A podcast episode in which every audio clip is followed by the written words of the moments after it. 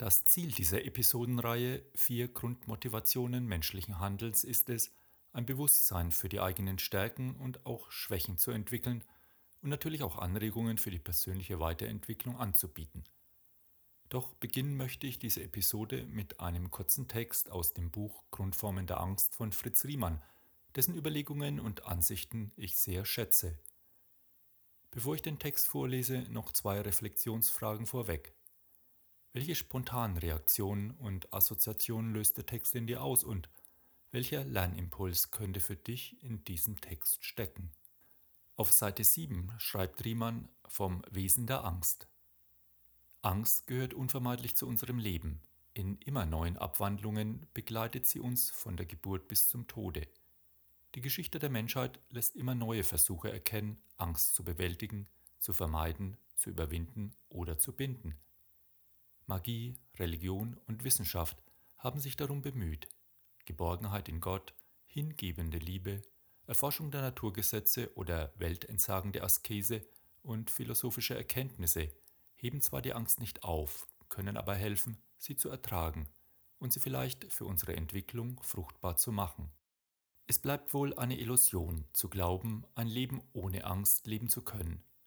Sie gehört zu unserer Existenz und ist eine Spiegelung unserer Abhängigkeiten und des Wissens um unsere Sterblichkeit. Wir können versuchen, Gegenkräfte gegen sie zu entwickeln. Mut, Vertrauen, Erkenntnis, Macht, Hoffnung, Demut, Glaube und Liebe. Diese können uns helfen, Angst anzunehmen, uns mit ihr auseinanderzusetzen, sie immer wieder neu zu besiegen. Methoden, welcher Art auch immer, die uns Angstfreiheit versprechen, sollten wir mit Skepsis betrachten. Sie werden der Wirklichkeit menschlichen Seins nicht gerecht und erwecken illusorische Erwartungen. Wenn nun auch Angst unausweichlich zu unserem Leben gehört, will das nicht heißen, dass wir uns dauernd ihrer bewusst wären.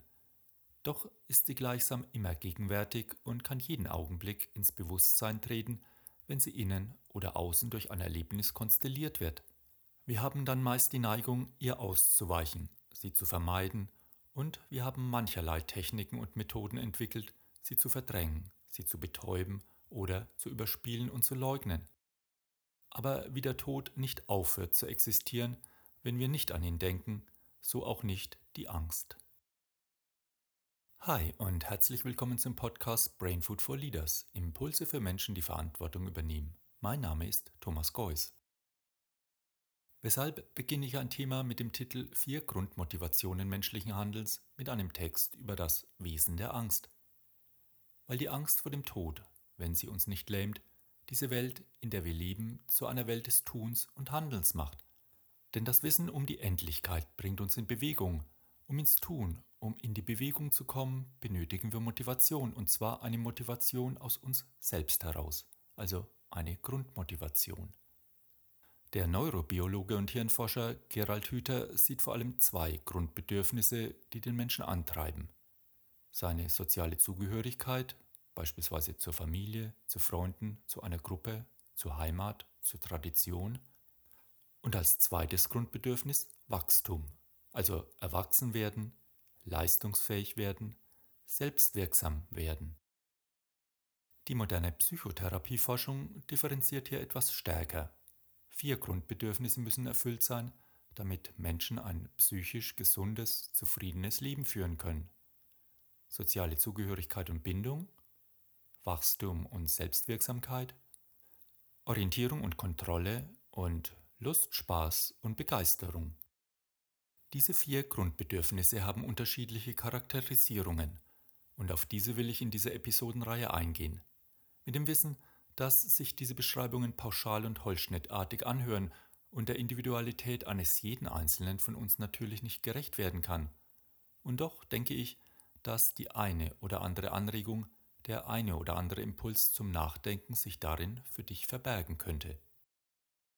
Vier Grundmotivationen.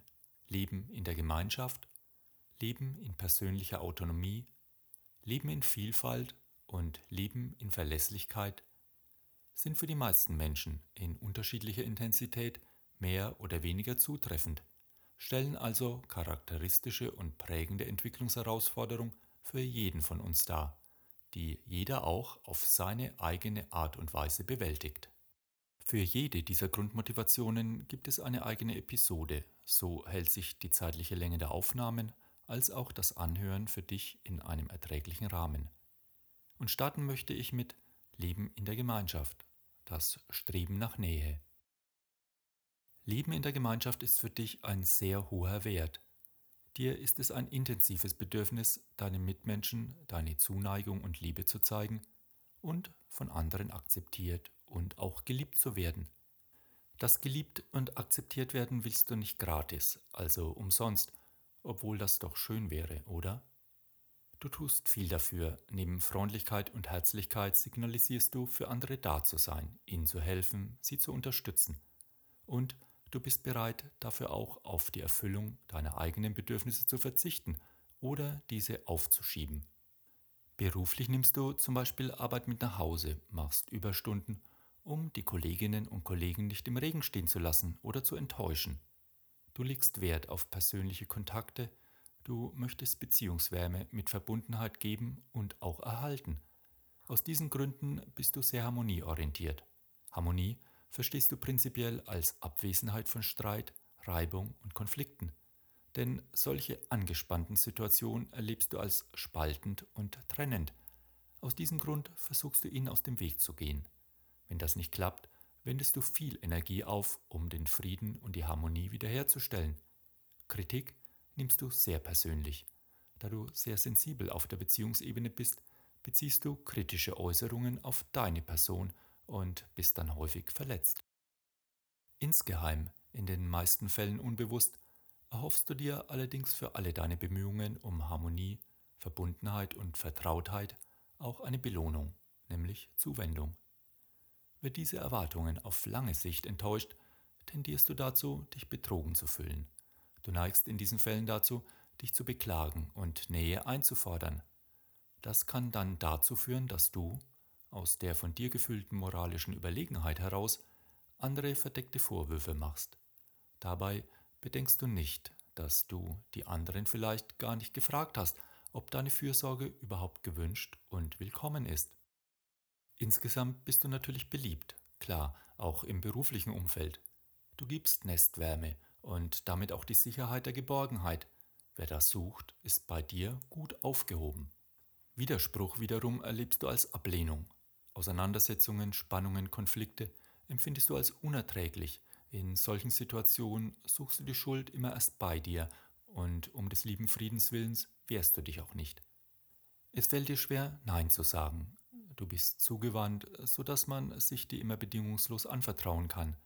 Deine Mitmenschen erleben dich deshalb als friedfertig und deine Bereitschaft, anderen zuzuhören, scheint unerschöpflich zu sein. Doch wenn das Fass zum Überlaufen kommt, explodierst du. So wirst du für andere zum seelischen Mülleimer, vernachlässigst deine eigenen Belange und bist doch etwas neidisch auf Menschen, die so egoistisch sind und sich vom Leben etwas nehmen können. Du solltest lernen, damit umzugehen, dass deine Gutmütigkeit und Selbstlosigkeit auch als Schwäche ausgelegt werden kann und bisweilen auch ausgenutzt wird. Wenn du diesen Umstand akzeptieren kannst, dann solltest du allerdings nicht empört sein, wenn jemand deine Nachgiebigkeit ausnutzt. Du kannst natürlich den Eindruck dieser Schwäche korrigieren, dann musst du nur lernen, Nein zu sagen, dich abzugrenzen und die Ablehnung zu akzeptieren, auf die du dann und wann einmal stoßen wirst. Du weißt, dass du manchmal andere zu sehr umklammerst. Auf Trennung reagierst du mit Panik. So glaubst du, ohne den anderen nicht sein zu können, hast Angst vor Liebesverlust und leidest unter diesem Abhängigkeitsgefühl. Trotz allem, für dich ist die Liebe das Wichtigste im Leben. Wenn du es bis zum Schluss jetzt ausgehalten hast, vielen Dank dir fürs Zuhören und ich freue mich, wenn wir uns bei der nächsten Folge Leben in Autonomie wieder treffen. Bleib gesund und munter und bleibe uns gewogen. Und wenn du es gut mit uns meinst, freuen wir uns natürlich über eine positive Bewertung auf iTunes, Spotify, Podimo oder auf einem anderen Kanal und wenn du unseren Podcast weiterempfiehlst. Pass gut auf dich auf, lead your life, dein Thomas.